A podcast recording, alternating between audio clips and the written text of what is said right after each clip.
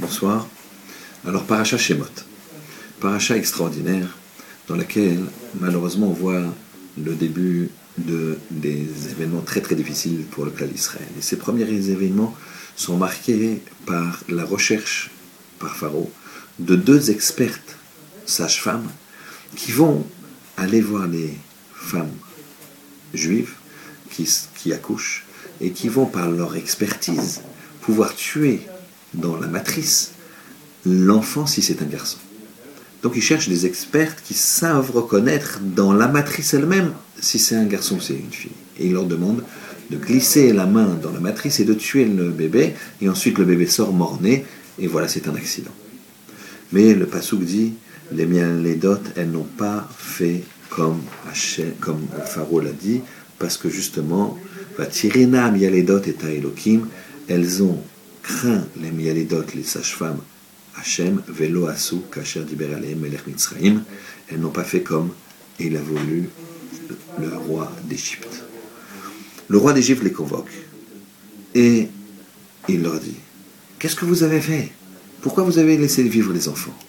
Et il leur dit, elles répondent Écoutez bien, elles ne sont pas comme les femmes égyptiennes à Ivriot, les juives. Qui chayotena. Elles sont chayot, vives. C'est-à-dire, elles expliquent que c'est comme chaya, comme une bête sauvage. Une bête sauvage, elle n'a pas besoin de sage-femme pour accoucher. Et donc, elles disent carrément à Pharaon, est-ce que tu as déjà vu une louve qui a besoin d'aller dans une clinique euh, pour accoucher? Est-ce que tu as déjà vu euh, une biche? Rayot, elles n'ont pas besoin. Elles accouchent dans la forêt toutes seules. Et là, il y a de se, d'essayer de comprendre, de se poser la question. Qu'est-ce que, que ça veut dire? Qu'est-ce que ça veut dire? Normalement, on devrait s'arrêter. On lit ça toutes les années, on ne s'arrête pas. Voilà que Pharaon, avec ses services secrets, il va chercher les plus grandes expertes sages-femmes. Il sait très bien que les femmes juives, c'est comme toutes les femmes égyptiennes, et elles, accouchent avec des sages-femmes. Et Pharaon, pourtant, quand elle dit, quand, les, quand Chifra et Poua dit, sages-femmes disent, les femmes juives, elles sont chayot, elles n'ont pas besoin de nous pour accoucher. Il dit, ah, d'accord. Il croit ça. Il accepte. Il les laisse pas. Et il fait autre chose. Il les laisse partir, tranquillement. Comment c'est possible? Qu'est-ce qui se passe ici? Quelle est la question? Nous allons répondre par là, par une histoire. Il y avait une fois un rave était du temps du tsar. Cette histoire était racontée par un de ses élèves et transmise de père en fils. Et cette histoire nous est contée aussi par, de nombreux rabbis chassidiques. Ce rave, qui était souvent convoqué à la cour, s'est vu offrir un jour un sceptre, une canne, par le tsar. Sur le pommeau de ces cannes, il y avait une croix. Le rave était très embêté. Il ne savait pas quoi faire.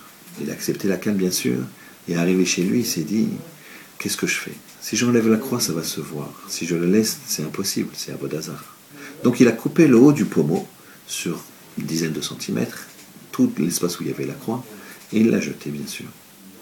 Quelque temps plus tard, il devait aller à la cour, et il a amené sa canne, bien sûr. Le tsar a regardé, il lui a dit Qu'est-ce que c'est? Qu'est-ce que c'est que cette canne? Tu as coupé, tu as enlevé la croix. Et l'élève du Rav raconte, c'est lui qui a écrit l'histoire, qui a transmis l'histoire, qu'à ce moment-là, il a eu très très peur. Il ne savait pas qu'est-ce qu'allait dire le Rav. Et le Rav a dit, elle était trop haute, alors j'ai coupé.